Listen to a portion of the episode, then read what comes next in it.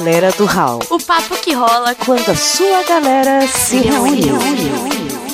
Nada mal, tiro terra samba não é nada mal.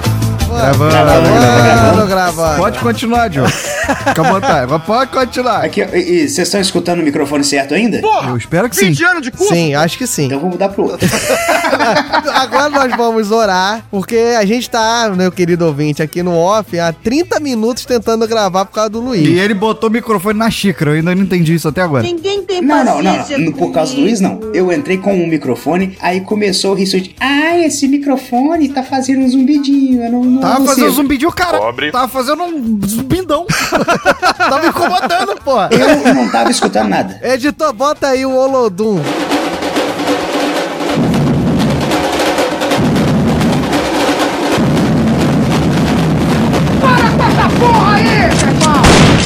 Era o ruído que tava fazendo aqui do microfone do Aí, Luiz. tá? Meu outro microfone, que ele é lapela. Só que eu tenho dificuldade de colocar na minha camisa. Porque Caralho, é eu, um grampo. eu fui criado com vó, tá? Eu não consigo fazer as coisas assim tão facilmente. Eu preciso de um treinamento.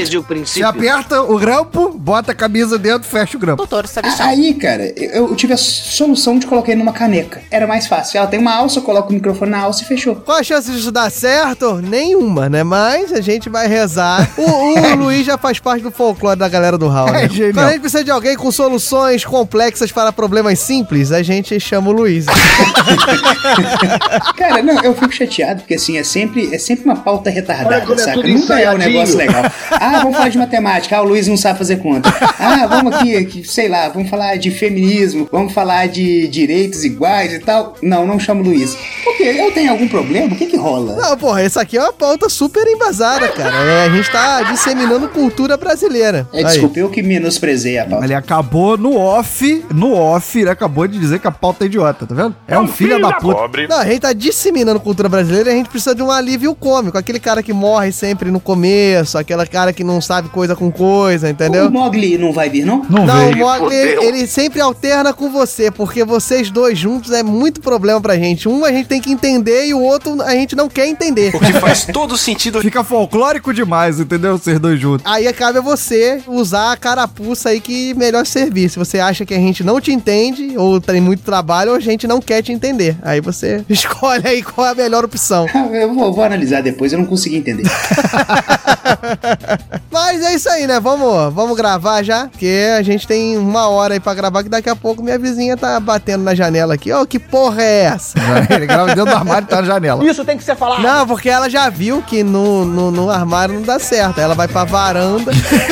E tá com a bomba, né? Tá com a granada na varanda, assim. Ô, filho da puta! então vambora, vambora gravar. Legal, só entrar no crime e liberar geral. Se liga, nada mal, tiro terra samba não é nada mal. Eu quase acertei o microfone de novo. Eu, eu tenho um problema de dar um tapa no microfone. Coloque ele numa xícara. Pronto! Agora eu entendi. Pronto, começou assim mesmo. Agora eu entendi, Xícara. É pra na hora do tapa não acertar o microfone. Exato, é que eu consigo fazer aqui, ó, tranquilamente, ó. Galera, eu sou o Diogo Bob e a gente requenta a pauta mesmo. A gente teve reclamações que nós não adentramos no vasto mundo do folclore brasileiro. No duro, é? Ficamos aí no- nas figuras mainstream, então tamo aí, fazendo de novo a porradaria do folclore brasileiro. Não, cara, eu acho que é uma reclamação inválida, porque assim, se o personagem do folclore, ele não aparece no sítio do Capão Amarelo, é porque talvez ele nem existiu em momento algum, entendeu? então a gente vai só naquela galera que participou ali do Liga da Justiça brasileiro, que era o sítio do Capão Amarelo, entendeu? Eu acho que mainstream é o sítio do pica-pau. E a gente nem botou o Visconde Sabugosa pra brigar com nada aqui, mas tamo aí. Eu sou Thiago Rissuti e a história há de colocar o Blanca como personagem do folclore brasileiro. Porra, aí, olha, acho que ele, ele merecia entrar agora. Vendo? O Blanca tem que entrar. Pode passar aí um tempo, aí o pessoal fica saudoso, aí vai e coloca, né? Ah, eu juro que eu vi o Blanca no outro dia no- na, na floresta. Aí Porque pronto. o Blanca, cara, é o sinônimo do que o, o pessoal espera do Brasil, né? É, aquele bicho babando, mordendo, girando, verde, peludo no meio do mato. Sem camisa e verde. É o brasileiro. Exato. É o brasileiro na Copa, né? Sem camisa e pintado de verde. Vocês já perceberam que no, no cenário do do Blanca, né? Tem uma cobra enrolada lá na porra da jiboia enorme, enrolada na árvore. Ou seja, eles acham que vai chegar aqui e vai ter uma jiboia ali no meio da. É, às vezes tem. Não é sempre. Às vezes o Blanca é um dos, fi- das figuras que a gente tá trabalhando aqui, hein? Vou deixar isso Olha, aqui no ar. Olha aqui, eu acho que ele vai até lutar. Cobre. Mas antes, meu caro Rissote, da frase do nosso querido convidado, que a gente nunca sabe, porque ele é o substituto do Mogli, então a gente não sabe o que esperar, né? O que, que tem aqui na galera do Hall que não deveria ter pra ele, né? Eu acho que já podia emendar logo, né? Mas assim, só pra perturbar, eu coloco aqui que falta a anunciação de Diogo Bob. Não, senhor. O folclore raúnico diz que é a anunciação do galera do Hall. Mas eu vou fazer assim mesmo. E sempre gosto de falar que é sempre no improviso. Eu sempre gosto de falar que é mentira. me voe, amigo. Não, mas é verdade. Está aqui do meu lado direito, porque eu não vou falar que fica do meu lado esquerdo, porque senão o Mogli estaria do meu lado do meu coração. E eu odeio o Mogli e ele é o substituto do Mogli. Está aqui do meu lado direito, ele, que poderia ser posto como uma figura folclórica de Betim, que seria talvez o Curupira do Tinder. Ou sei lá, o Saci do Parque da Vila Mariana. Mas não, na verdade, todo mundo sabe que ele é a Iara da Avenida Paulista. Estamos aí com o nosso querido Luiz Henrique do Lote Piloto, Lote Copiloto, Lote Tripiloto, ah, o que ele inventar de fazer aí. Olha, lote tripiloto eu achava maneiro, hein? É um lote gravado no Rio Grande do Sul. Ele vai lá numa caravana. Opa, e aí, pessoal? Eu, eu tinha pensado uma frase, mas na verdade eu tô há uns dois minutos segurando a tosse pra não atrapalhar a, gra- a gravação. Então não saiu nada, desculpa aí. ah, muito bem. Tosse, pelo menos, pô. Não, agora já passou, porra. Tem que ser então fala a frase, caralho.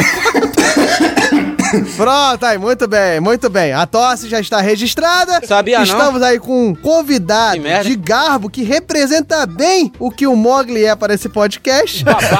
e estamos aqui para quê, meu caro Rissude? Para a pessoa que não leu o texto, não olhou o título, não olhou a foto, caiu aqui de paraquedas porque aquele sobrinho catarrento clicou, começou a mexer no Spotify dele sem querer. Nós estamos aqui para gravar mais um embate, a defesa do folclore brasileiro contra essa cultura americanizada, essa cultura europeia de valorizar as figuras míticas que não estão presentes aqui no nosso mundo, na nossa selva, na nossa proteção. Nós estamos no Ultimate Folklore Championship. Olha aí, gostou? É o nome, o ouvinte sabe, desde o primeiro.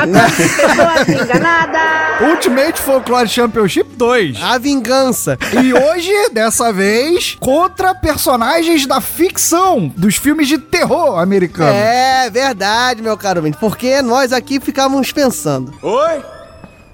Oi? Aí, tô procurando quem cuida dessa jossa. Pô, vamos ficar usando só figuras míticas, só essas coisas aí valorizadas? O folclore é muito mais que isso. Mentira! A gente pensou em algumas pessoas pra enfrentar e não achamos. Achamos que eles poderiam ser tidos como heróis, né? E pegamos aí pra enfrentar aí os aterrorizantes personagens do mundo do terror. Mostrar que eles são aterrorizantes, mas não tanto quanto os nossos personagens folclóricos. Isso e muito mais depois que o Raulzito anunciar aí qualquer coisa que vem aí, que a gente não vai fazer round de mensagens agora não, porque o Luiz não tem capacidade pra falar qual é o e-mail, essas coisas do galera do Raul. Então, Raulzito anuncia aí e a gente vê o que, que faz depois. E aí, chamou o Luiz de Blanca. Eu não deixava. Não, não fala isso do Blanca, porra. O Blanca tem cabelo. Ah, mas é laranjado, grandes bosta. Inclusive aí, ó, eu queria deixar um recado aí, ó. Pra você que passou dos 25 aí, fica pintando cabelo de azul, de laranjado, ó, sua mãe não tem orgulho nenhum de você, tá?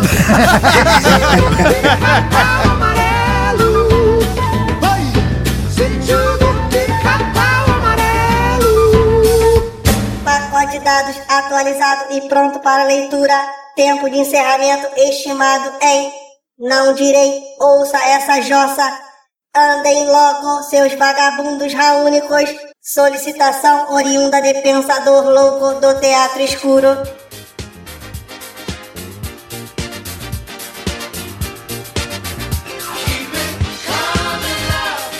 Ai, ai, já que Mogli quis sumir desse episódio, quem está aqui para fazer você ouvir o quê? Essa é a Camila, essa é a Camila, é a Camila do Galera do Raul, é... eu tô começando a me convencer que tá meio fora do ritmo Mas, isso aí, né? Tá favor, fora do enquadramento. Mas, é sim, sou eu, Diogo Bob. Estou aqui novamente para falar com você, ouvinte, você querido ouvinte, você que caiu de paraquedas, talvez aqui, sei lá, viu a notícia do Fantástico falando sobre podcast, foi pesquisar sobre podcast e pá, galera do Hall. Se fodeu. É o seu dia de azar? Muito provavelmente. Mas, se você caiu de qualquer forma aqui, eu estou no hall de mensagem, no recados do hall, o que você quiser chamar disso aqui, que são as coisas que eu julgo importantes antes de começar o episódio. E parece que não, mas eu julgo as redes sociais do hall como importantes. E seria galera do hall.com.br. Como é que é o negócio? Isso não é a rede social, já sei, pode subir o efeito de burro, mas é o site. Pelo menos é alguma coisa na internet. Além disso, então, se você procurar nas redes sociais, arroba galera do Hall. Você vai achar a gente lá no Twitter, vai achar a gente lá no Instagram. Sim, nós temos Instagram. Muito provavelmente você está se perguntando por que se eles são podcasters. É, sei lá, a gente gosta de botar foto lá. Mostre, de vez em quando aparece a cara rica do Rissuti, às vezes aparece a cara feia minha. Às vezes tem live do Mogli. Olha só, é isso, o Mogli aqui. Quem é ouvinte antigo já pode imaginar. Mas é isso aí. Tem lá no Instagram e fora isso, nós também temos o Facebook, se é que alguém ainda usa isso, né? Minha mãe, talvez. Mas a gente tá lá. Tamo lá no Facebook também. Então é arroba galera do Hall, procura aí nas redes sociais. No Tinder não vai achar, mas se você quiser procurar pelo LH Vaz, talvez você ache. Não que seja muito aconselhável, mas talvez você ache. Sabia não? Enfim, fora isso que eu julgo importante, o que, que seria mais importante para a pessoa que está ouvindo aí agora, sei lá, viu lá na Globo e tá aqui olhando o podcast.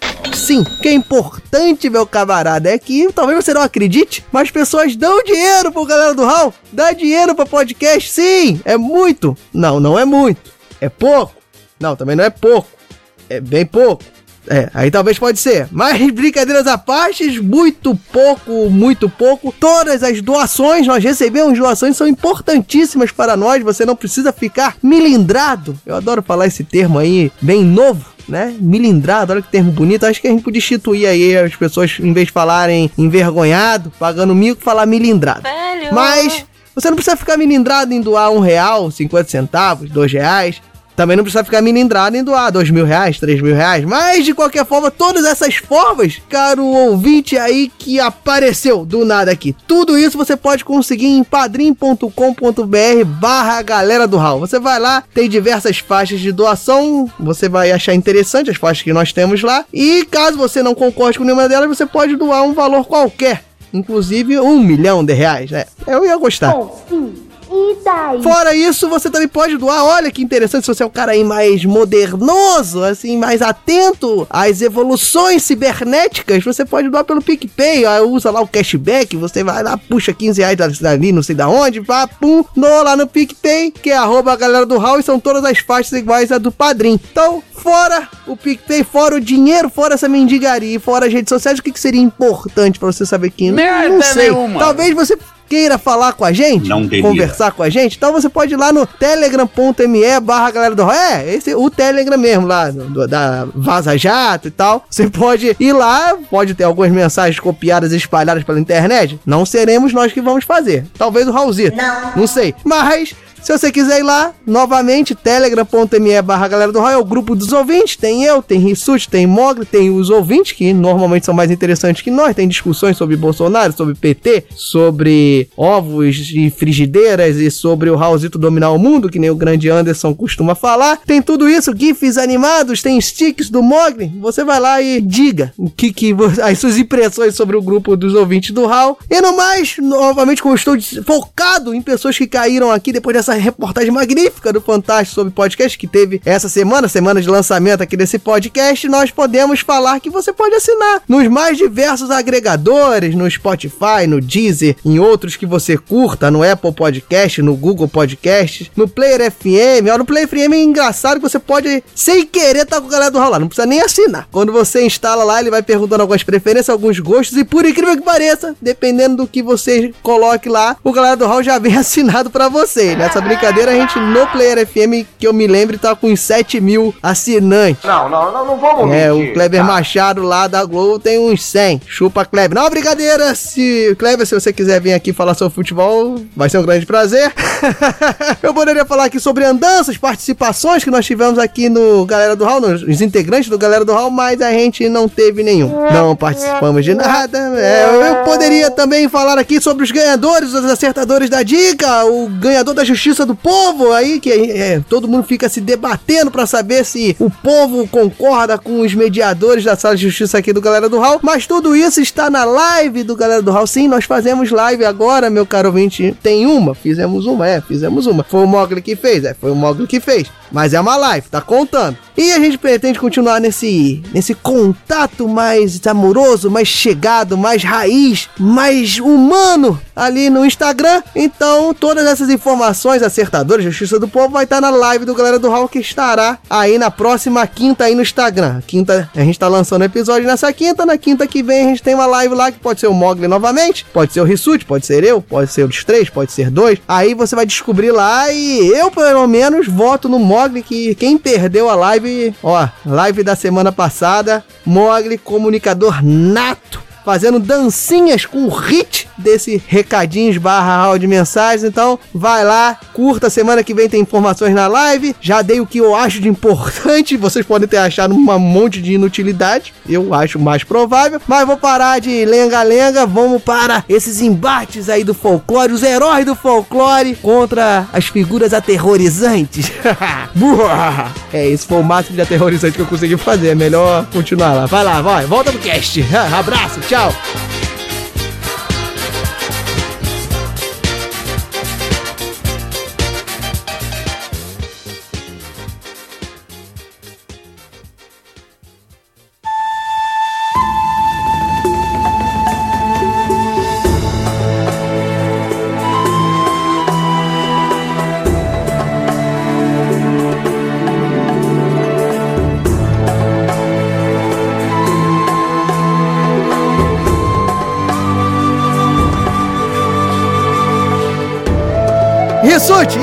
nós temos? Temos o meu Enfim, eu não deixo ele responder, porque aí ele já toma na lata, a gente já assusta o vizinho. Isso é Estamos safadeza. aqui, depois desse hall barra recadinhos de mensagens do hall, qualquer coisa. Inventa um título aí, meu caro Luiz Henrique.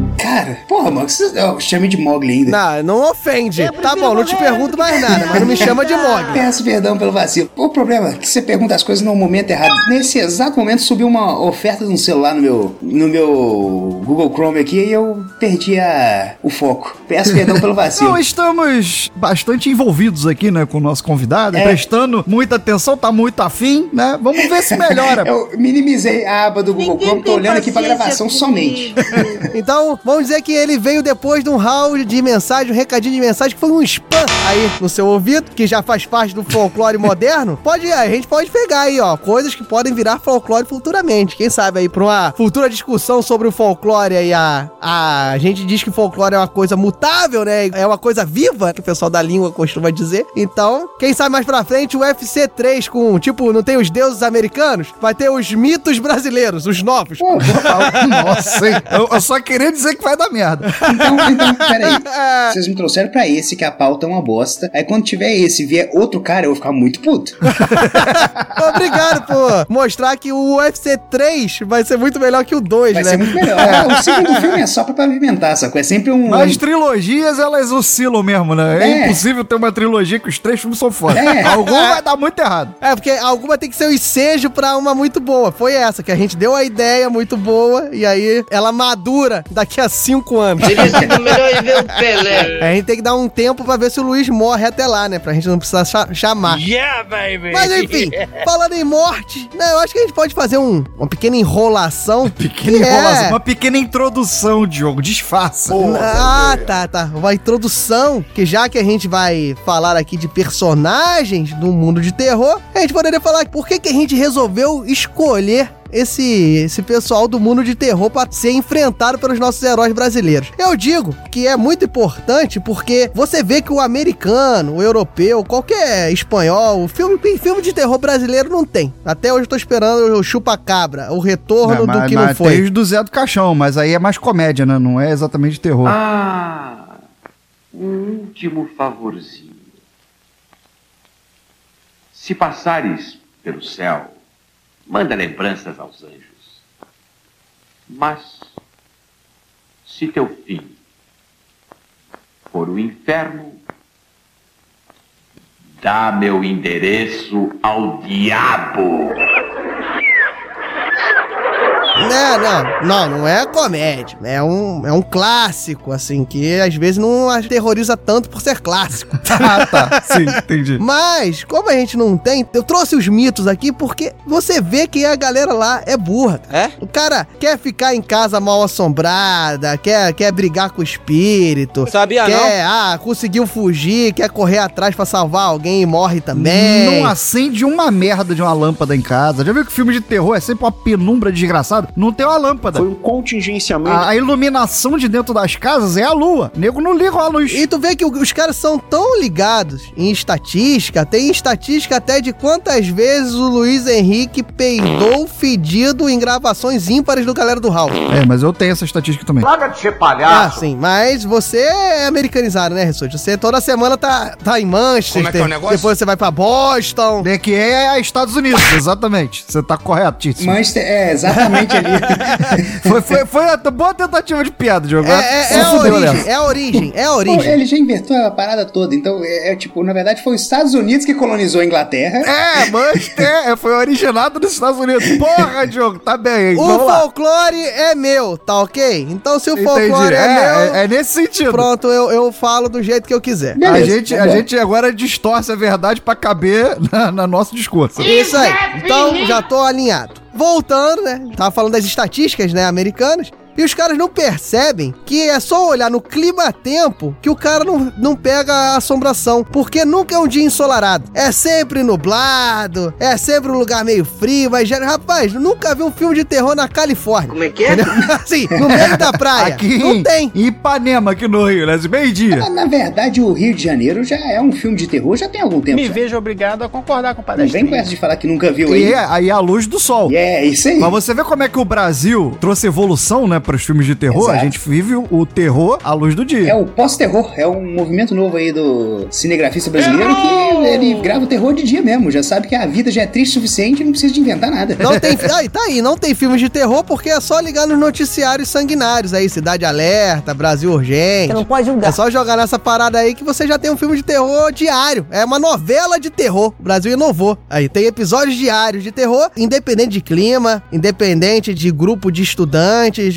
É, mata, morre de qualquer jeito, é estripado de qualquer jeito, Ô, joga criança pela bem, janela de qualquer jeito. Então o Brasil é uma evolução nesse sentido. E, nesse sentido evoluído, eu acho que os mitos brasileiros estão mais preparados, né? Eles já têm mais alternâncias pra enfrentar esses carinhas aí, esses personagens mais ou menos aí do terror estrangeiro. Oh, desculpa o corte, cara. Mas o interessante é que ele falou assim: joga criança pela janela de qualquer jeito. Tem um jeito certo? Sei lá, você bota um capacete e você já pode jogar. É, tem uma maneira segura e tem a maneira aterrorizante de você jogar. ok, eu vou fazer uma ligação pro conselho tutelar aqui. Tem um moleque que possivelmente tá sofrendo muito, velho.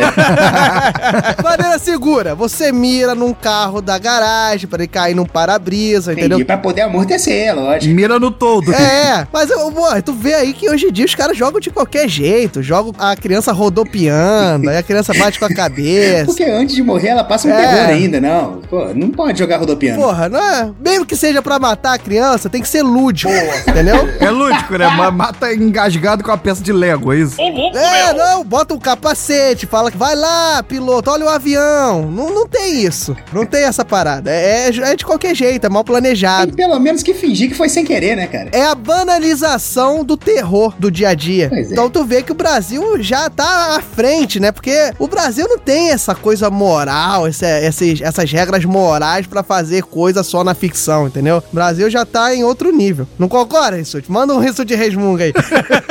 É, cara, é difícil até resmungar sobre isso, que a parada já é tão dia a dia, já é tão, né, assim, é, é, é, é, pois é. A gente já, já vê como normal a coisa já, infelizmente. Então é isso. Você pega, joga, vai, criança, vai, sai daqui. Acabou a bateria do, do tablet da criança, começou a perturbar? Janela. Janela. É, porra, janela. Tu é dono de uma fábrica aí de, de milho de pipoca e tu não tá gostando mais da esposa, esquarteja. É assim já, é, é muito simples. É isso. Da alimentos Rottweiler. Exatamente, não tem um roteiro. Aí usa de adubo, depois cimenta a casa, usa de material de construção. Olha aí. Dizem que o, o fêmur, né, tem a, a rigidez de, de cimento, né? Não, é, e serve, é bom pra É viga, né? Bela de uma coluna, exatamente, pra casa. E assim, é muito melhor que você dar ração pedigree pro, pro cachorro. Porque se o fêmur ele tem a rigidez de, de concreto, imagina como que esse cachorro vai ser daqui pra frente, cara. Alimento orgânico, cara. Ah, e o Rissuti sabe. Rissuti aí acompanha, o Rissuti é a Luísa Mel aqui do podcast. Ele sabe que, pô, ração aí dessas de marca, tudo cheio de hormônio. Não, se você dá um- uma panturrilha, é, é alimento orgânico. Orgânico, exatamente. Você não fez a- o alimento dele como um mero produto. Era, uma- era um bicho que andava por aí, uma coisa assim. Exatamente, poderia ser uma vaca. Mas não, é, é, é a sua mãe. Troféu babaca pra você. Que você depositou algum tipo de carinho em algum momento da sua vida. Então tem até o amor ali. Ou seja, tratou bem. Exato. E quando você trata o animal. Gato ou Kiko? Quando você trata o animal com carinho, a carne fica mais macia. Pois é. Eu tenho até uma reclamação enquanto é isso, que eu tava vendo que tem um movimento novo aí surgindo de pessoas que não estão usando mais canudinho, não estão jogando no mar. Do que que a tartaruga vai se alimentar se ela não puder comer um canudinho, cara? Eu tô vendo, É, é estragando uma parcela importante do, do terror brasileiro, que é no meio Que ambiente. é o lixo. É exatamente, a poluição. Mas é isso aí, é, é influência externa, tá querendo re- roteirizar o terror. A gente aqui é um roteiro, é um, um terror mais raiz. É o terror O freestyle. Brasil tá em outro nível na construção do roteiro de terror. Mas é isso aí. Então, exposto os pontos aqui que nós achamos eu acho, importantes. eu acho que esses pontos eles justificam a gente não pegar personagens do terror brasileiro, que nós temos vários, pra poder confrontar os personagens do folclore. A gente pegou os personagens do terror estrangeiro, porque fica mais igualitário ali. Americano, japonês, é essa galera que precisa de um roteiro mais, assim, precisa da ficção, né, pra ver alguma coisa, pra achar maneiro, né? Mas já tomamos pedradas de todos os lados, porque já atacamos todos os nichos possíveis de combate a qualquer tipo de luta que possa ser empregada no Brasil. Nós vamos agora à anunciação. Sobe a música aí, que agora nós vamos começar a porradaria.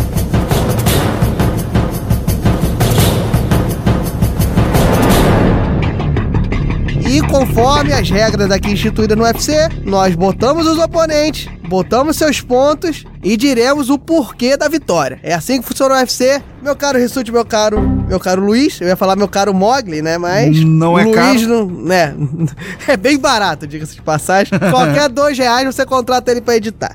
É bem tranquilo. Fica aí, ó. Mogli, os podcasters aí que ouvem, dois reais, tá, ele tá editando seu podcast. E isso assim, ele edita umas 4 horas de podcast com dois reais. É, tá. É o preço, né? Preço de mercado. É o preço de E agora pode trabalhar até domingo. Pode, tá tranquilo. Vá, con- contratem Mogli e ajude aqui esse podcast perdurar. Mas, subindo a música.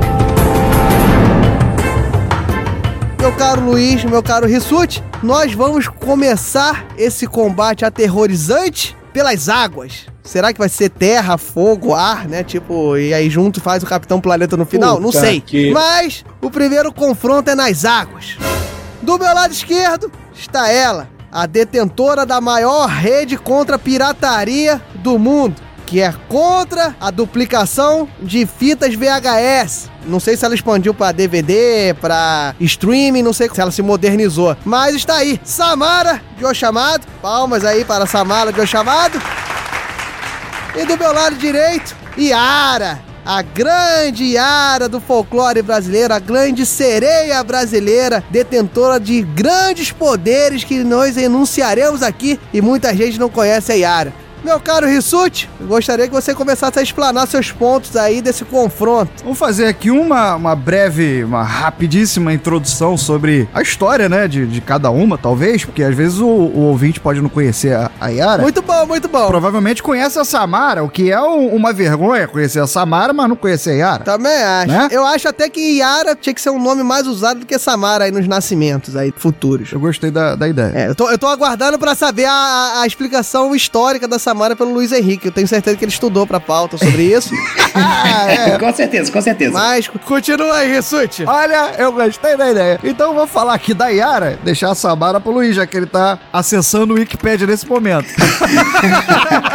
Quer começar, Luiz, não? Eu falando da Samara? Não, não, cenoura orgânica. Pô, a Samara era uma moça muito chateada, né? Porque uns rapazes é, meio que abusaram dela. Certo. E ela não ficou feliz, não ficou contente com isso aí. Ela morreu no processo, ela, ela, era- ela era um fantasma, né? Era um fantasma. Ela, ela era, na verdade, você sabe aquela, aquela corrente que você recebia no. Ah, meu nome é Fulana, eu tenho 14 anos, quer dizer, eu teria, se eu não tivesse morrido de forma horrível, caindo em tal lugar. É a mesma coisa, só que americano. Ela é a corrente do e-mail que rolava lá nos anos 2000, só que por VHS, é um pouquinho mais antigo. Ah, agora faz todo sentido pra mim. Pois é, e é tradução, foi copiado daqui do Brasil isso aí, cara. Então, assim, eu já acho que tá errado porque a Samara é cópia. E por isso, talvez ela combata a pirataria, né? Talvez seja esse o intuito dela aí. Porque ela já é a versão pirateada, entendeu? Ela não gosta disso. É, eu acho melhor o Rissuti falar, né? Depois dessa merda, É. dessa Essa verborragia. bosta, né? Mas tudo bem.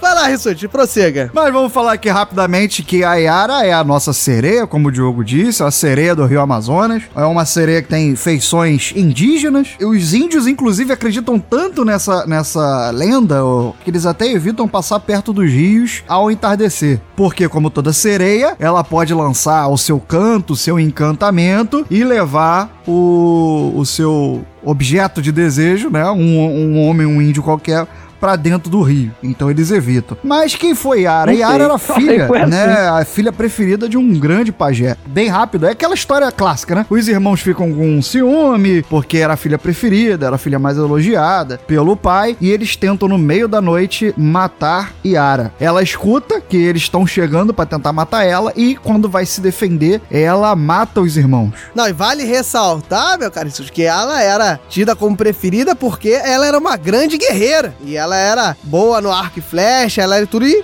em decorrente disso, né? Quando foi tampar ali com os irmãos, enfiou-lhe a É, porrada. várias habilidades, né? Mas ela ficou com medo do que o, o grande pajé, pai dela, iria pensar. Então ela fugiu. É, porque matar irmão, né? Esse desvio moral no Brasil veio depois. É, mas isso aí antigamente era, era complicado. Então ela fugiu, o pai lançou uma galera pra buscar ela, digamos assim, fez uma grande busca e achou Yara e não não perdoou, puniu e o que ele fez? Ele jogou ela no encontro dos rios. Agora deixa aí pro editor jogar a música no encontro dos rios, Rio Negro e Solimões. Pablo, qual é a música, Pablo? É na sola da bota, jogou ela no encontro do Rio Negro com Solimões e onde ali ela se transformou então numa sereia. Foi salva pelos peixes. Os peixes a salvaram aí da, da morte, ficaram condoídos e fizeram esse, esse poder com ela. E foi uma injustiça, né? Vamos combinar. Não, sim. O bom é que a história dela é, é basicamente o roteiro de qualquer filme da Marvel. É Exato, Ela só exato. faltou ela ser mordida por uma piranha. É, sei lá. Aí, tipo, sacou? Ia ser tipo o Homem-Aranha do Brasil. Que mostra que ela tem traços de heroína, né? Eu acho bastante machista da sua parte você tentar criar uma heroína brasileira chamada Mulher Piranha. Pô, que vacilo. Aí, ó, isso aí é narrativa que o Rissuti tá construindo. Pô, vou falar que a mina foi mordida pelo pirarucu, cara. Isso é louco. Até porque mulher cu também não ajuda.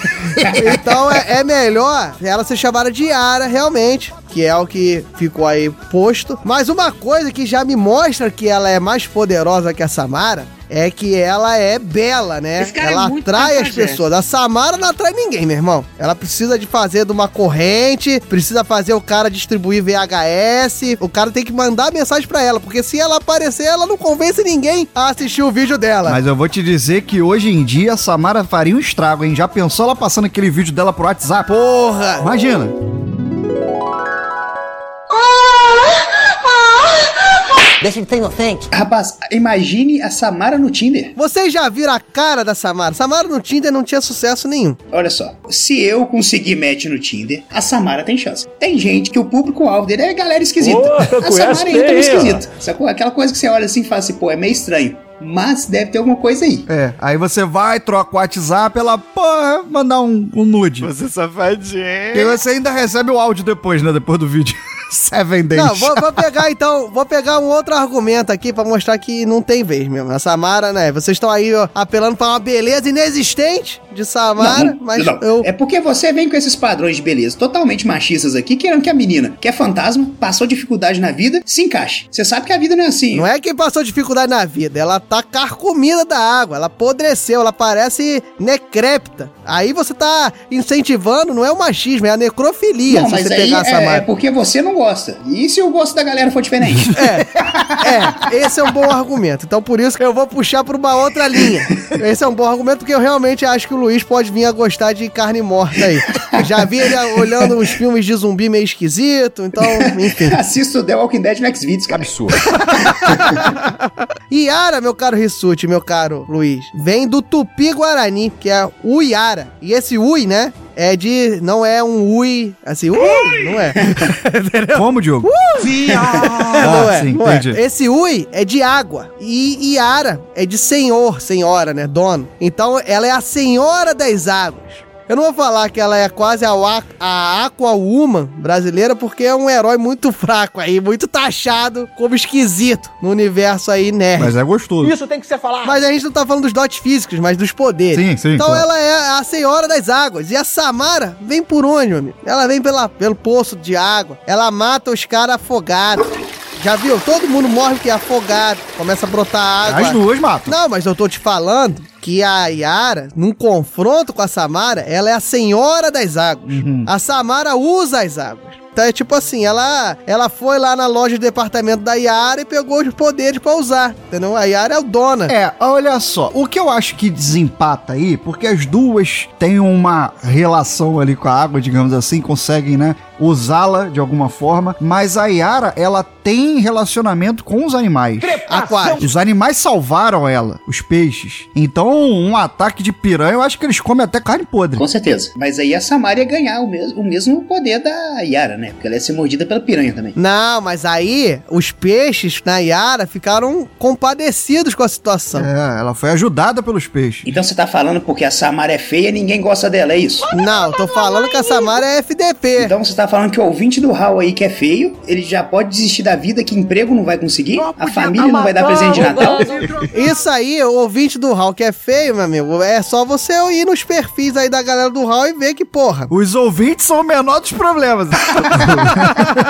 não tem nenhum youtuber aqui. Tem um pseudo youtuber aí que desistiu pelos mesmos motivos da gente, que é o Luiz Henrique aí. Então, esse poder dos animais também bate na na Samara. E um argumento final é devastador pra Samara, que não tem como. A Yara, meu caro Rissuti, meu caro Luiz, ela é simplesmente a criadora da pororoca. Aí dá Toma ruim. essa. Ela já tem uma coisa contra o Richard Rasmussen, né? Que ela quase matou ele afogado. Tu olha pra pororoca e fala assim, porra, isso aqui quem fez foi Yara. É? Olha só, olha o poder que tem essa, esse ser brasileiro. É, realmente. Aí dá ruim. Não, e não é só isso. A motivação da pororoca foi o seguinte. Alguém roubou da ilha de Marajó a canoa que a Yara mais gostava. verdadeira pouca vergonha. Roubaram a canoa e ela, ela simplesmente roubou a canoa. Quantas canoas tem lá no, na região norte, meu amigo? Quantas canoas tem na ilha de Marajó? Roubaram uma, a da Yara. Ela simplesmente mandou os filhos buscarem, irem atrás da canoa. Sente o naipe dos filhos da Yara.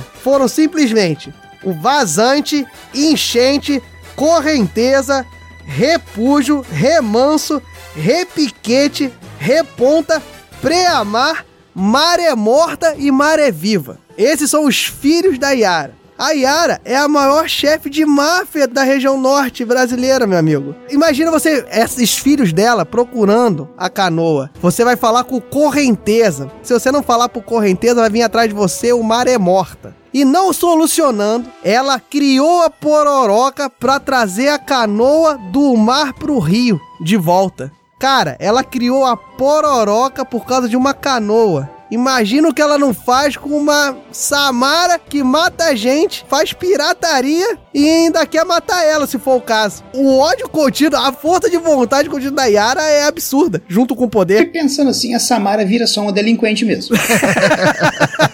ela só tá distribuindo a pirataria dela e tal. Mediante essa máfia, eu hei de concordar com o Luiz. Se, se bobear, seria até contratada pela, pela Yara, entendeu? Pra ser fogueteiro. fogueteiro da Yara. Porque até a Samara tem cara que curte um baseado. Esse negócio de puxar a gente pro fundo do lago, do rio, né? então É ela só tá querendo companhia. Queria sentar numa pedra e fumar um baseado com a galera. Eu ainda acho que toda essa gangue só teria o poder de matar a Samara afogada, mas ela já é afogada, entendeu? Então me convenceu mais, me desculpa ter sido a minha ideia, o ataque de piranha. Mas, assim, de qualquer forma, eu, eu reconheço que fica muito ruim pra ela, seja lá qual for o argumento. Ela só tem o WhatsApp na, na- na mão dela pra mandar vídeo e áudio dizendo Seven Days. E o, e o celular só pega até um metro debaixo d'água. É, exatamente. Então eu acho que ela não, não teria tanto poder assim quanto a Yara, não. Então, meu voto é na Yara, com louvor. Eu acho que o vazante já dava cabo da Samara. Mas enfim. E você, meu caro Rissuti? Vamos de Yara. É, então a gente não precisa nem do voto do Luiz, né? Deixa o Luiz afogado aí. Mas é 2x1 ou 3x0? Eu voto na Samara só pra ela se recuperar dessa depressão dela aí. Ela é guerreira, ela vai conseguir.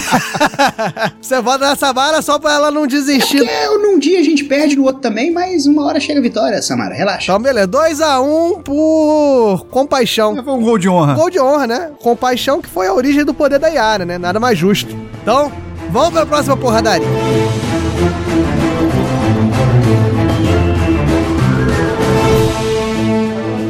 Enfim, saímos aí das águas e vamos agora pro universo da noite, meu caro Rissuti, meu caro Luiz. Vamos para os sonhos, vamos para a penumbra, para as sombras. Fala penumbra de novo, Rissuti. Penumbra. Ui, que delícia! Olha, rapaz, deu até um calafrio aqui, hein, Luiz? Eu gravei o MP3 aqui, vou colocar isso pra tocar de noite em loop. Ó, muito bom, muito bom, muito bom. O pessoal bota a frequência de não sei quantos gestos pra dormir, por que, que não pode botar o Rissuti falando penumbra, né? Penumbra. penumbra, penumbra. Penumbra. Penumbra. Penumbra. É. Muito bem. E falamos de noite, diretamente dos Estados Unidos. Noite, sonho. Quem é que vem? Fred Krueger.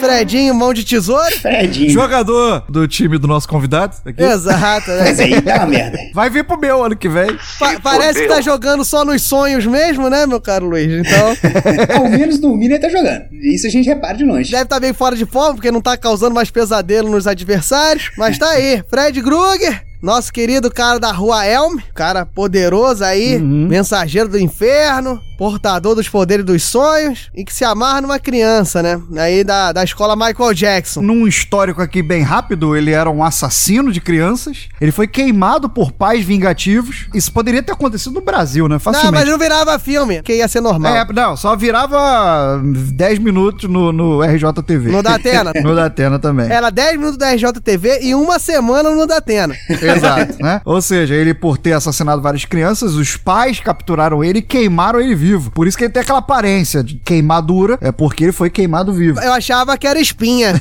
Achei que era um problema de acne. E aí ele passou a frequentar os sonhos e matar essas crianças. Só que ele matava nos sonhos e elas morriam na vida real também. É, porque se você tirar o sonho de uma criança, Rissuti, aí, É, olha só, é quase criança esperança agora, né? Só faltou o discurso de no céu tem pão, né, cara? eu ia falar disso, né? Que aí você imagina a criancinha no céu perguntando se tem pão. Se você tirar o sonho de uma criança, você começa a ter que ouvir o Didi.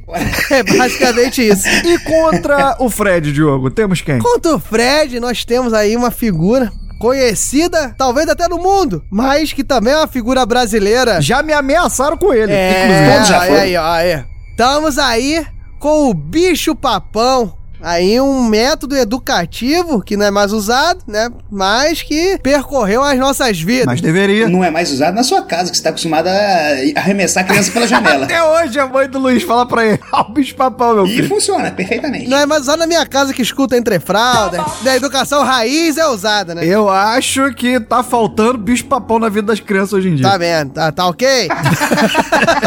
Mas enfim, estamos aí com o bicho papão e nós vamos aqui tecer, né? Já que o Rissuti teceu o comentário sobre o nosso querido Fred Krueger sua origem. Bicho papão é um monstro, uma figura aí de uma raça desconhecida, mas ele é um bicho que pode ser entendido como um monstro grande, feio, peludo, assustador, obeso e de olhos vermelhos. Na podosfera a gente chama isso de Wesley Zop. Eu digo que não é o Wesley Zop por causa dos olhos vermelhos, mas, sei lá, talvez é falta de algum entorpecente aí no Wesley Zop, né? Não sei. Qual, qual momento que teve esse retrato falado. Pode ser. Então, meu caro Rissuti, ele, ele é esse monstro que, segundo a lenda, ele fica no telhado das casas. Então ele vive nos telhados das casas, ele fica à espreita de crianças desobedientes. Ou se esconde embaixo da cama também. Também tem a versão dele dentro de armário, debaixo da cama. A origem que eu tenho, né, é que ele fica no telhado e esse modus operandi aí da, debaixo da cama, da porta, é na hora que ele vai atacar o seu alvo, entendeu? Ele fica lá em cima Não. e depois ele Vocês desce. não entenderam. Porque como todo brasileiro, ele teve que se virar. Porque convenhamos que não é toda casa aqui no Brasil que tem telhado. É Exato. verdade. Eu, eu conheço uma que não tem.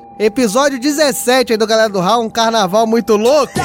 Meu caro vai lá no episódio 17 que você vai saber da história. Tem uma casa do tio do é Rissuti. mais. Ele não é mais seu tio, a casa não é dele mais. Não, depois dele ter me emprestado aquela porra, aí eu falei, não é mais meu tio. Ah, tá. É tio do Rissuti mesmo, ele negando, querendo esconder o sobrenome da família, mas é a casa do tio do Rissuti não tem teto. E quando chove é um problema. Então vocês ouvam, ouçam, ouvam né? vocês ouçam lá no episódio 17, tá lá explicado por que, que o bicho papão não tem como atuar nessa casa. Mas continua, Luiz, que você tava falando que muita casa não tem telhado. Muita casa não tem telhado, muita casa aqui só tem o. a laje, entendeu? Então aqui no Mal Brasil. feita o- às vezes, né, Rissuti? Irmãos à obra. Sem a porra da manta, né? Isso aí impermeabilizar a laje. É. Mas continua, Luiz, continua. É, porque nessa, nessa coisa do brasileiro querer construir o próprio lar enquanto ele não tem capacidade nem de fazer um castelo de areia, é até uma denúncia, eu acho, pra gente deixar aqui, porque, gente, às vezes seu filho não pode ser educado adequadamente pelo bicho-papão, porque, infelizmente, sua casa não tem a, a estrutura suficiente pra receber ele. Não tem cama, não tem armário, né? não tem cama, não tem armário, aí como é que você quer que a criança tenha um, um aprendizado? Aí não dá. Pois é, também acho. E eu acho que vem a calhar, porque a gente tem que solucionar essa questão, porque uma das clássicas desobediências que o bicho-papão atua é a criança que não quer ir dormir. Então o que que acontece? A gente tá com um problema de mercado. É, o Fred, ele precisa que as crianças vão dormir. É isso, o Fred, ele quer que as crianças durmam pra atacar. Então a criança tem que fugir do sono. E o bicho-papão quer que ela não durma pra atacar. Então a criança tem que dormir. Então a gente tem que resolver quem é o mais poderoso aí pra gente resolver esse nicho de mercado. Porque senão a criança não dorme nem,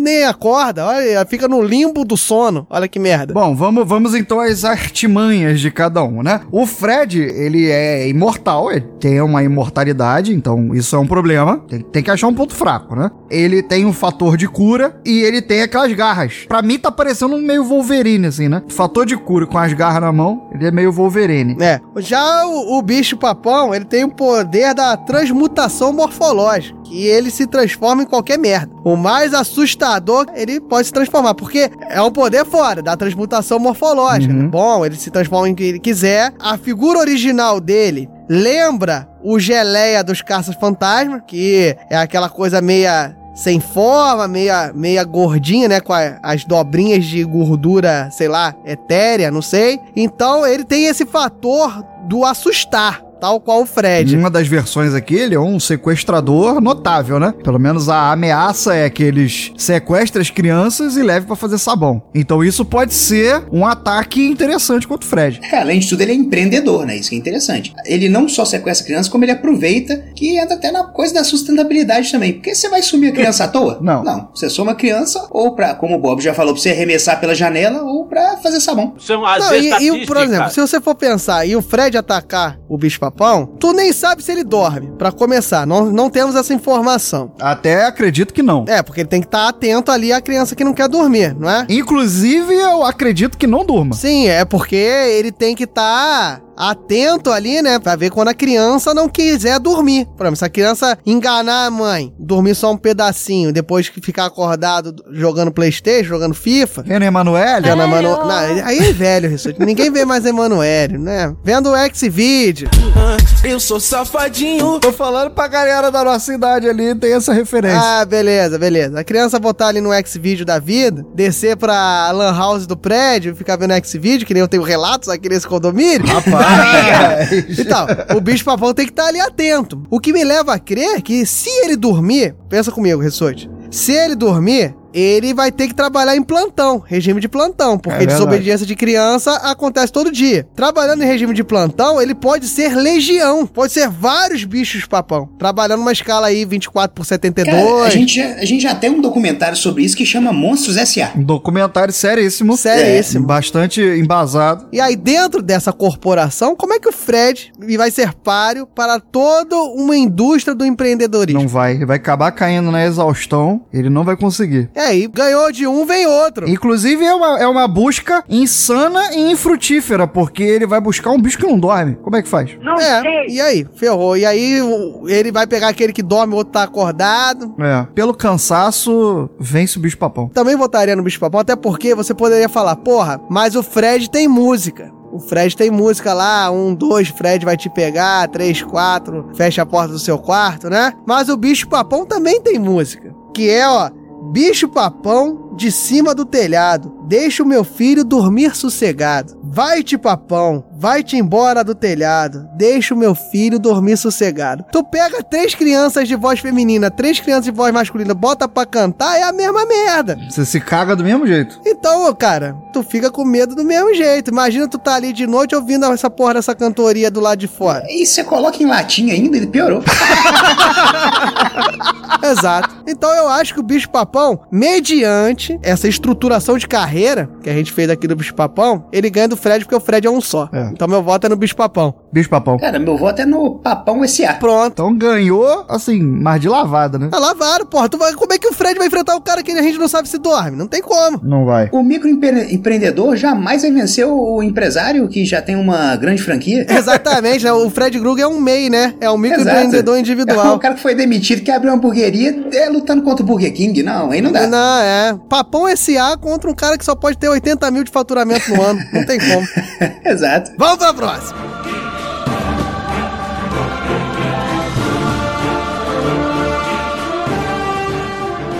Enfim, fomos pra água, fomos pra sombra. Como é que é? Pra sombra não, né? Pras sombras, né? Pra- Parece que a gente tava em sombra e água fresca, né? Lá na praia. Pedimos uma água de coco pro vendedor. É, Queimou muito, fui pra sombra. Escutamos Naldo. é. Imagina, né? Uísque, água de coco, sombra, o que, que eu quero mais? Um bicho papão e uma Yara. Mas enfim, nós estamos aqui saindo da água, saindo do mundo dos sonhos, das sombras, né? Do noturno. E vamos adentrar aqui numa. Um conflito aqui de interesses, né? A gente, na verdade, a gente não encontrou muito, muita associação. Vamos falar que é um conflito de interesse. Você tá falando de qual conflito? Das matas com a cidade. Ah, então é um, é um conflito de magia? Pode ser. Conflito de magias negras, de voodoo, de, de, de cantos e encantos mágicos. Oh, aí, é por isso que esse cara tá nesse podcast e o Mogli rala o peito, tá vendo só? Isso tem que ser falado. O cara percebeu a linha, ele captou, captou a mensagem do amado guru, que não sou eu, né? Porque é prepotência demais achar que eu sou amado guru, né? O cara tem que estudar muito pra chegar no meu nível. Mas é isso aí. Então a gente tá no confronto entre os espíritos aprisionados de quem, meu caro Ressute? Caipora e Chuck. Olha aí, o espírito aprisionado num brinquedo lúdico de uma criança que passa a não ser tão lúdico assim, né? Mas faca é um negócio lúdico, né? Assim, é ferramentas, né? É, Faz claro. a gente pensar nesse caminho. E do outro lado, não menos mágico, não menos lúdico, estamos aí o rei barra rainha das matas, a caipora, Alguém aí chamou a caipora? o defensor da natureza dos animais. Caipora é povo do mato. Estamos aí que também tem a sua- o seu quê mágico, né? Pra enfrentar nosso querido Chuck. Mais uma vez, né, pra gente mostrar que todo mundo aqui tá bem ensaiado, meu caro Luiz, faça uma pequena resenha do nosso querido Chuck. Já avisei que vai dar O merda aí. Chuck é sempre sobra pra mim essa merda, né? Vamos lá. O Chuck é, é claramente um, um espírito problemático, porque assim, qualquer espírito não, não gostaria de ser aprisionado dentro de um boneco. E é o que acontece. Ah, sim. Todo espírito mal sucedido é aprisionado dentro de um boneco. Você pode ver Annabelle, é a mesma linha. Existe um certo problema aí. Inclusive, uma dica: se você tiver algum, alguma boneca, algum boneco muito feio em casa, evita. evita. Joga fora, não fica com essa merda em casa. Porque o, Satanás, ele meio que vê e fala assim: opa, vou entrar naquilo ali. Não, é, e, e facilita, né? Porque ninguém, porra, ninguém. Você nunca vê um carrinho de controle remoto possuído. Exato. É a questão de diversificar os brinquedos também, né? Um patinete possuído. Exato. É porque se tem aprovação do Imetro, o Imetro ele já vem com selo anti-capeta. Então, meu caro ouvinte, quando for comprar um presente para as crianças do seu convívio, sempre atento ao selo do Imetro, que já é livre de assombrações. Tá escrito na, no- na- geralmente na sola da, da, da bota do, do, do boneco, escrito assim, ó, selo anti-capeta. De- dessa forma. Se não tiver, joga fora agora. É? Pode reparar, a galera mais antiga, que o fofão não tinha, né? Não tinha esse selo, então por isso que ele vinha com um punhal dentro da barriga. Exatamente. Agora a gente percebe claramente que o, o Luiz, ele não lembra do- da, da origem do Chuck, né? Só pra deixar aqui claro. Cara, se- olha, sendo muito sincero, o Luiz não assistia Chuck porque se cagava de medo. Até porque é um brinquedo feio da porra, tu ficava com medo de tua mãe dar aquilo de presente, né? Pô, tu tá esperando um comandos em ação e vem um Chuck. Pois é, era um cosplay mal feito do Fofão. O Fofão já era feio e o cosplay dele é pior ainda. Rapidamente aqui pra colocar pro Luiz. Luiz, a história é maneira. Eu te aconselho a ver que Chuck é um apelido de Charles Lee Ray. É um, era um, um grande serial killer que no momento que estava fugindo da, da polícia, né, a ponto de morrer, baleado, ele entrou na loja dos brinquedos Good Guy que eram os, aqueles bonecos. E ele, pra não ser pego, ele era um grande conhecedor de voodoo. E aí ele fez essa oração, essa reza que o editor vai colocar agora.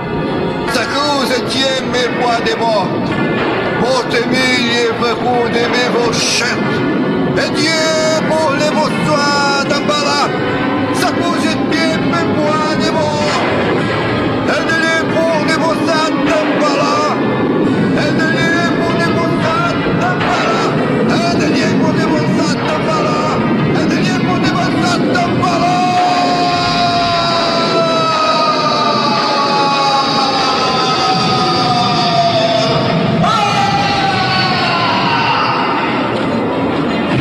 Pra poder colocar a alma dele pra dentro de um boneco. Ele é tido como morto e ele fica ali acima de qualquer suspeita. O objetivo dele é achar uma criança pra tentar passar a alma dele do boneco de volta pra criança e ele poder ter uma vida humana de novo. Ou seja, ele retransferir a alma dele. E aí seria genial. Imagina, uma criança de 10 anos, um, com a mente de um serial killer, ele ia poder fazer as merdas que ele quisesse ao longo da vida Não, toda. e vai ser o serial killer de maior empreendedorismo que nós temos, né? Porque ficou velho, vai pro brinquedo, passa pra outra criança e continua matando. Ele seria um cara que poderia ir pro patinete, ou não? Não, ele poderia bater o Guinness dos assassinos. Ou seja, ele poderia ser assassino, serial killer por décadas, né? Por milênios, talvez. Pois é. Esse era o Chuck. Só que tem a questão que depois de muito tempo, se ele ficasse no boneco e não conseguisse passar a alma dele de volta pra outra pessoa, ele ficava aprisionado no objeto. Tem prazo de validade, né? Tem prazo de validade. Então o poder dele, uma hora, acaba. Como toda macumba, né? Porque tu não acha que tu vai botar um frango no meio da encruzilhada e aquele frango vai ser pra sempre, né? Ah, resolvemos os problemas. Qualquer oferenda tem prazo de validade. Exatamente. Os deuses não é assim, não. Tu dá um presentinho só e pronto, acabou. Não precisa fazer mais nada. Por outro lado, quem é Caipora? Caipora, ou Capora, do Tupi. Vou mandar um Mário Sérgio Cortella. Capora, do Tupi, que quer dizer protetor, habitante do mar. Tá igualzinho, A intenção não é ser igual, é captar a mensagem. Entendeu? Ainda bem. Se a intenção não é ser igual, você tá sendo muito bem sucedido, né? Parabéns, tá dando certo. Habitante das matas, ela é protetora das matas, é um ente, porque nós temos relatos da lenda que é um ser que muitas das vezes é posto como um menino, um homem, né, um ser do sexo masculino, e muitas das vezes é posto como um ser do sexo feminino. A caipora, tanto no saudoso Castelo Ratimbu, ela ela tida como a mulher, e então tem essa diferença aí de gênero, pode ser homem, pode ser mulher, mas em ambos os casos ela é a protetora barra protetor das matas, protegendo e atacando quem aflige todo o reino animal. Ela não só é protetora das matas, né, da, da bio, ela é protetora da biodiversidade. Qualquer pessoa que venha ferir, atacar esse meio ambiente, ela vai lá e faz das suas as suas defesas, que pode ser matar, pode ser fazer o cara se perder no meio do mato, pode ser pegar fogo, pode ser perder as ferramentas que estão usando para maltratar o meio ambiente. Então, ela tem todo esse essa gama de possibilidades. Em algumas vertentes diz até que ela é canibal, então ela pode até comer no sentido não bíblico quem tá ameaçando aí a biodiversidade. Porém, eu deixo aqui uma crítica, né, um protesto, porque a caipora é meio mercenária, né? É, existem relatos aqui que se os caçadores, por exemplo, levarem fumo de corda e deixar no pé de uma árvore, ela gosta de fumar. Então, ela permite que você casse naquele dia, desde que você não mate uma fêmea prenha. Então, fêmeas prenhas você tem que poupar. Qualquer outro animal você pode caçar durante aquele dia que você deixou ali a oferenda. É, mas todo mundo tem um vício, né, Rissuti? Aí ela, o dela é o tabagismo. É, mas, mas fica aquela crítica. Ela é a craqueira do, da mitologia. Exatamente. Se você oferecer um tapa ali pra ela, ela fica de boa. mas não mexe com filhote, não mexe com criança, porque é a lei da cadeia, né? Não mexe com criança, que criança não pode. Não sei se vocês Exatamente. sabem, mas a lei da cadeia é essa. Ô, conhece bem, ó. Bom, entre Caipora e Chuck, olha, eu acho que ba- bateriam de frente exatamente no momento em que o Chuck quisesse passar a alma dele pra um javali ou pra um uma capivara. Ela pode pensar assim, no- na pior das hipóteses, o homem também é um animal, né? É. Ela pode achar que o cara tá querendo fazer uma, uma maldade ali e ela ia enfrentar. E eu tenho um argumento que eu acho que bota a Caipora muito à frente do Chuck. Não sei se vocês vão concordar comigo. Tá aqui no, no artigo 2 aqui da, dos relatos de Caipora. Ela reina, né? Ela barra ele, reina sobre todos, sublinhe, todos os animais. E tem controle sobre ele. Exatamente. Então ela também teria reforço, assim como a Yara teve contra a Exato, mas e é- não é da água, não é do ar, não é da terra, é todo, qualquer tipo de animal. Então, por exemplo, o Chuck tá ali, você não sabe se tem um pedaço de madeira no brinquedo que ele tá, ela chama os cupins. E os cupins acabam com o brinquedo que o Chuck É, tá. não tem, não tem como. E aí como é que faz? 25696969 insetizando. Ele, ele com aquela faca, ele ia matar um animal, ia matar outro, mas são todos. Aí todos ao mesmo tempo não dá. Exato. Ela pode chamar qualquer tipo. Ah, porra, manda um mosquito ficar no ouvido da porra do brinquedo e ficar zumbindo e deixando o Chuck maluco a eternidade. Por conta da minha, minha total incapacidade de assistir filmes de terror até uma certa idade, eu não peguei a fase do Chuck, mas o Chuck ele só mata no stealth, né? Só no negócio que ele foi escondidinho ali. Se ele sair na porrada mesmo, ele, ele perde. A única macumba, magia que ele sabe fazer é mudar de cor. É o voodoo. Mas o, o, o lance dele é a furtividade. E ele tá, obviamente, mascarado ali como um boneco, que você não vai acreditar que aquela porra tem vida. Ele estando ali, mesmo ele tendo a furtividade, ele só tem os atributos físicos. Ele é um brinquedo que anda e bate e tal, tem uma faquinha, entendeu? Exato. Ele não tem nenhum poder. Bom, sei lá, a caipora deve ter um sensor, tipo assim, um sensor aranha, né? Porque ela tem que estar protegendo ali todo o reino animal. Ela controla as aranhas que tem o sensor e dizem pra ela. Exato. Boa, Rissuti. Então já me elucidou essa dúvida.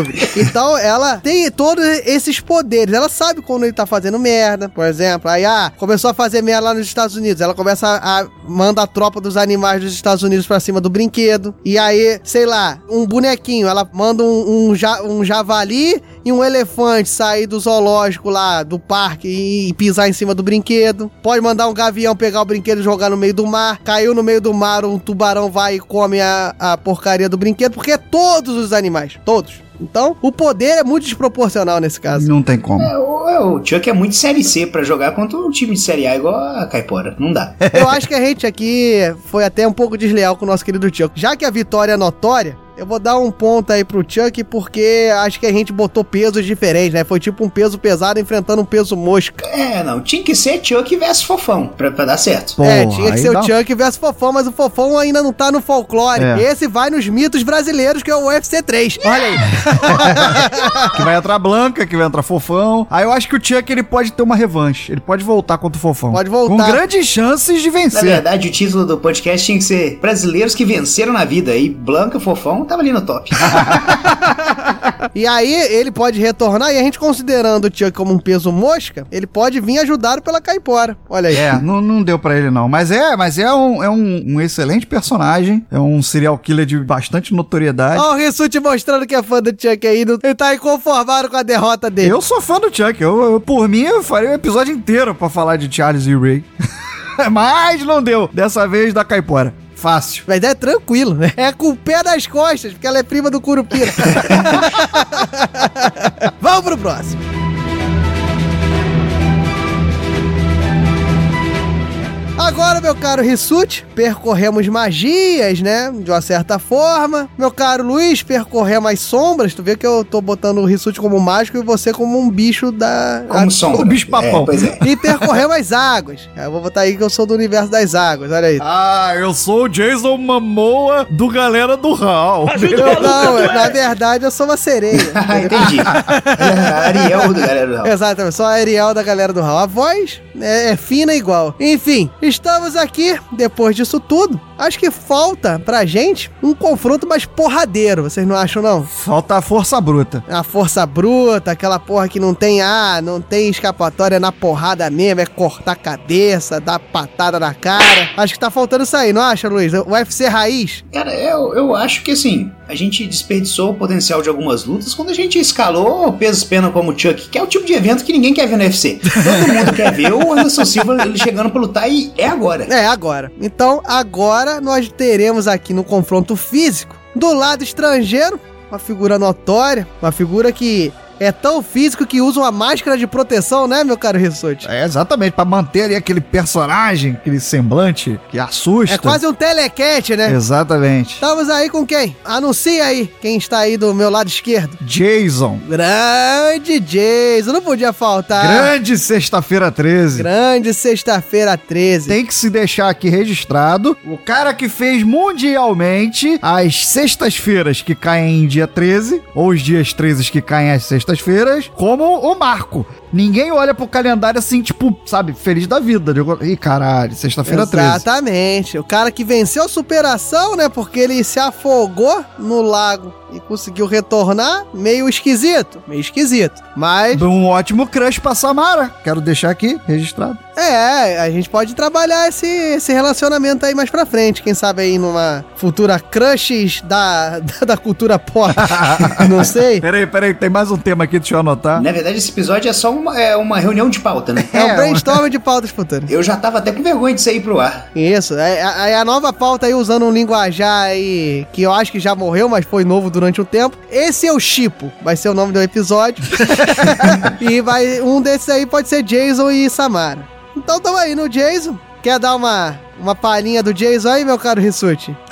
Óbvio. O Jason, ele esteve num acampamento, né? Onde a mãe dele era cozinheira. E por conta de, da, da negligência dos monitores desse acampamento, que era à beira do lago Crystal, em inglês. Crystal Lake. Professora, Que fica mais bonito, é sempre dito nos filmes. É porque cristal remete a uma marca de bebida aí que não é muito boa. É melhor falar cristal mesmo. Exatamente. sim. Crystal Lake. Então ele acabou se afogando nesse lago por causa da né, negligência, falta de cuidado dos monitores. E a mãe dele tentou salvá-lo, viu ele se afogando, mas ela teve nesse momento um- uma crise de, de, de esquizofrenia, ela não conseguiu, ela teve ali uns lapsos, ela é meio paciente psiquiátrica assim, e ela teve ali uma crise e não conseguiu salvar o filho. E ela morre também. E nisso ele volta, ele consegue voltar pra vingar a morte da mãe e a sua própria. Então o alvo principal dele são monitores de acampamentos ali nas redondezas de Crystal Lake. É sempre na, na, na data em que ele morreu. Ele volta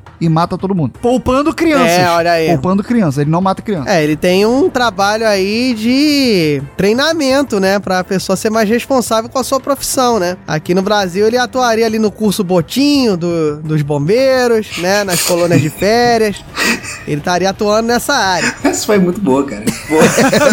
obrigado, obrigado. Não foi uma piada, é, ele atua né, nessa área mesmo.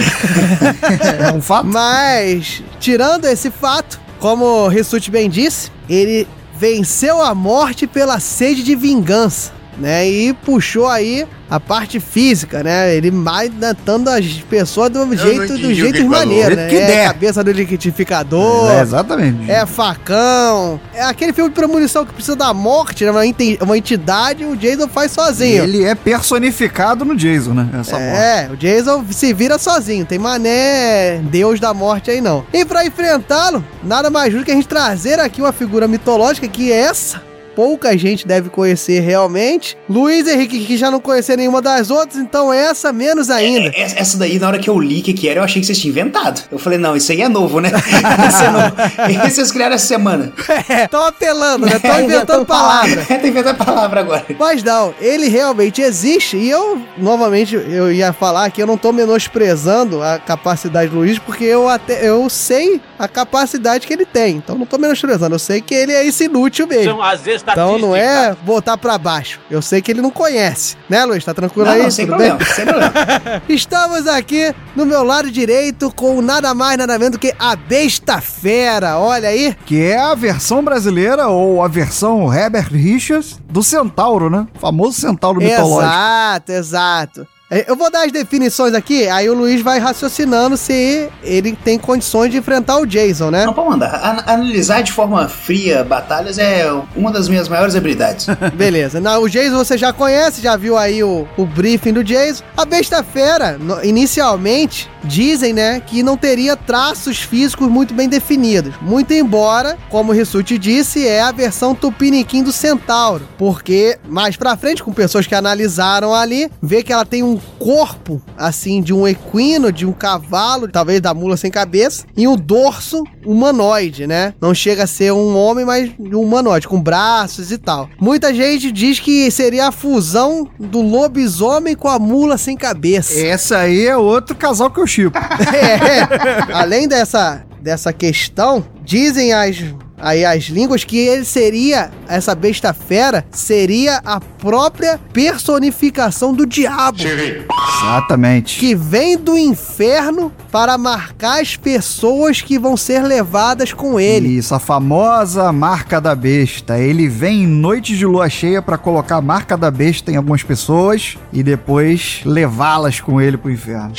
Isso, o sinal da besta. Além disso, né, é tido como uma força descomunal e uma coisa importante, tal qual o Jason tem um filtro ali, né, tem um filtro criança esperança, né, um filtro for kids, a besta fera é tida como um ser aí que ele não provoca propriamente mal às pessoas, né, as ditas pessoas boas, porque ele só vem aqui catar os FDPs, os que merecem a marca da besta. E aí ele vai embora pelas matas e ele some quando ele encontra uma flor vermelha ensanguentada. Olha só que beleza. Bonito. Bonito, né, cara? E diz que, tal qual o Jason usa aquela máscara, né? Quem a ver, mesmo não causando nenhum mal, fica aterrorizada, catatônica por dias, por semanas. Basicamente, você imaginar o Mogli de cueca.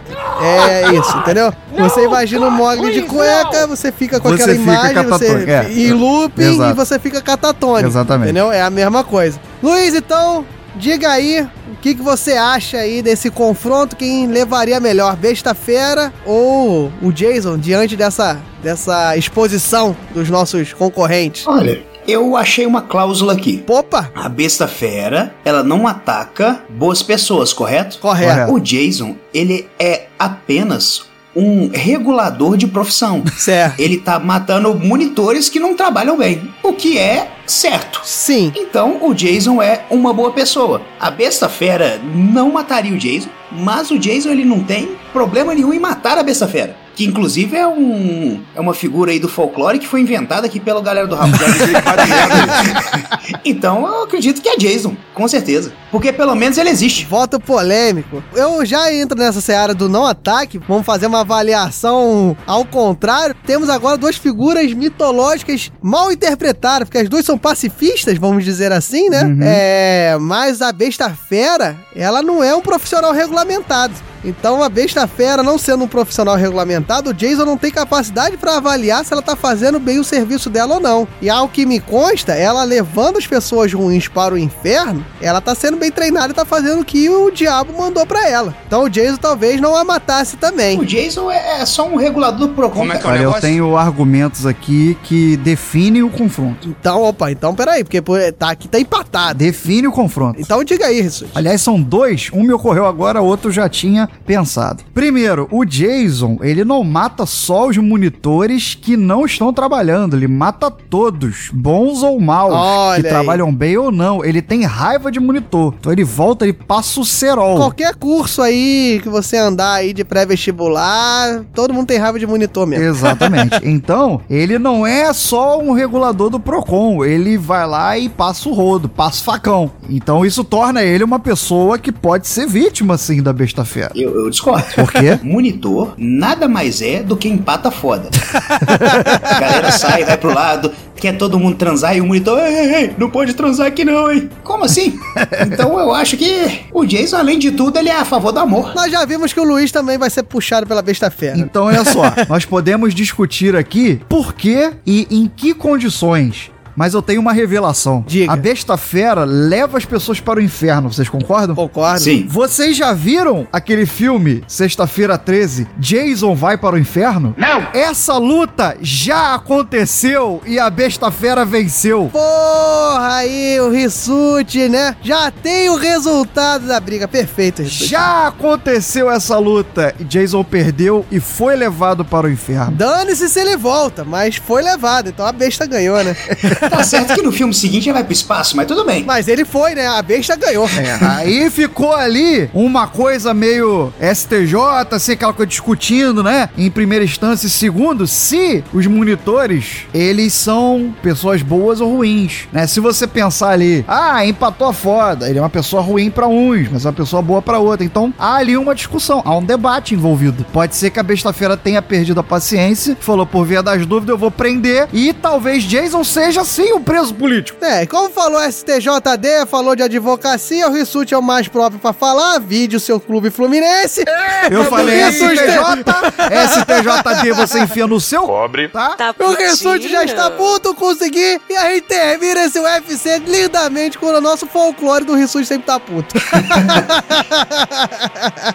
o Rissuti apelou pro advogado do Fluminense, cara, pra besta-feira ganhar. De novo, tomar no... Pobre. Né? Também. Já começou errado. Inventaram um personagem pra participar. Eu tô ligado que tava faltando personagem. Podia ter colocado a Inês Brasil, velho. Pelo menos ela tá aí, ela existe. Então tá, os dois estão reclamando aí. A gente tinha mais embates pra fazer, mas vou deixar aí na mão do ouvinte. Sala de Justiça, Justiça do Povo. A gente tinha mais um embate pra fazer. Negrinho do Pastoreiro versus Cutulo. Mas como a gente achou que o brasileiro não ia ganhar, fica na mão de vocês pra decidir. Dá uma pesquisada e vê quem é que ganha. E deixa no comentário ali um possível, uma possível narrativa que a gente lê aqui. Isso, de- bota aí no, no comentário uma justificativa pra Cutulo ou Negrinho do Pastoreio ganhar aí a disputa, que vai ser lida pelo Luiz. O comentário do negrinho do pastoreio vai ser: só queria dar alegria pro meu povo.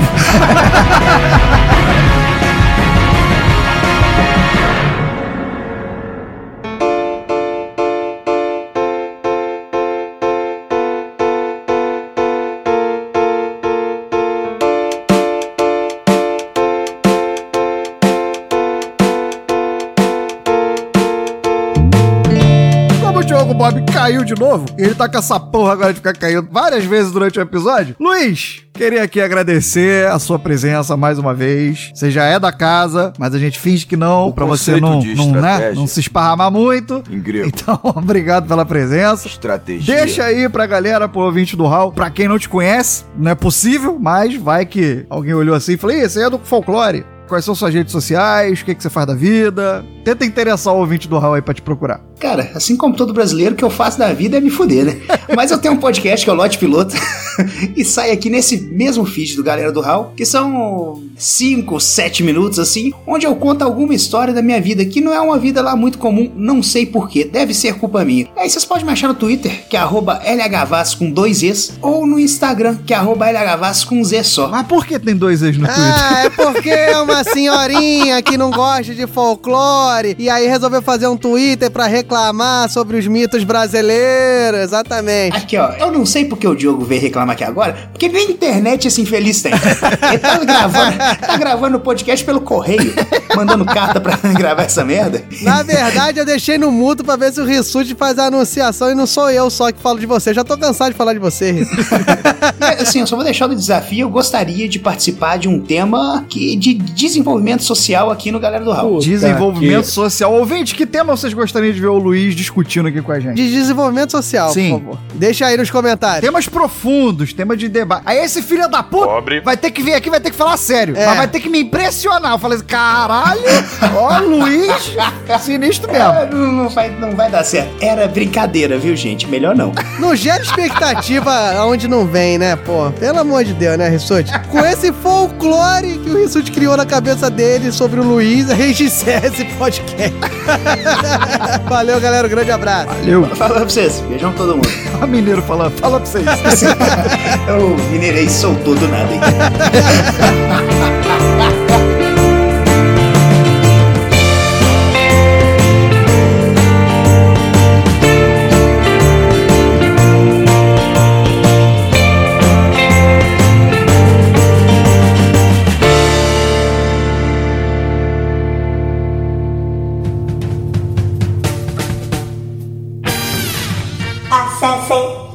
Galera do